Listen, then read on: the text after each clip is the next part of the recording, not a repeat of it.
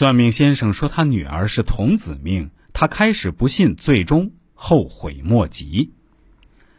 下面再跟大家分享一个我听到的关于童子命的故事。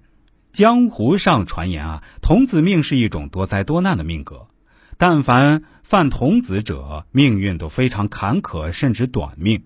但他们通常与佛道玄学有缘。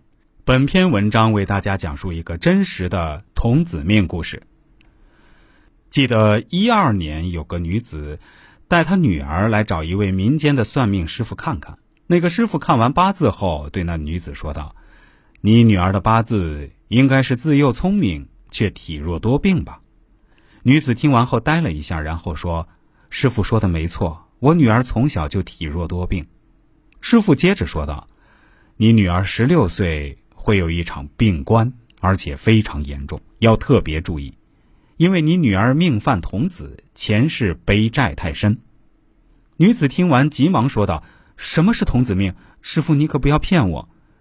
师傅叹了一口气，说道：“没有骗你。如果你能听师傅一言，最好为了女子送走童子煞气，方可化解其中的煞气，度过这个劫数。不然，后果不堪设想。”女子沉默了一会儿，说道：“这根本是无稽之谈。童子命是什么东西？我就不信这个邪。”说完，那女子连挂金都没付，气冲冲的拉着女儿回去了。一四年之时，那女子再次找到了师傅，这次过来竟然泪流满面。询问一番才知道，她女儿那年总是头疼，不久在医院查出了恶性肿瘤，熬不过离世了。那女子肠子都悔青了，后悔当初没听师傅的话。看着眼前这一切，我心中不由感叹：看来这一切都是命中注定的结束呀。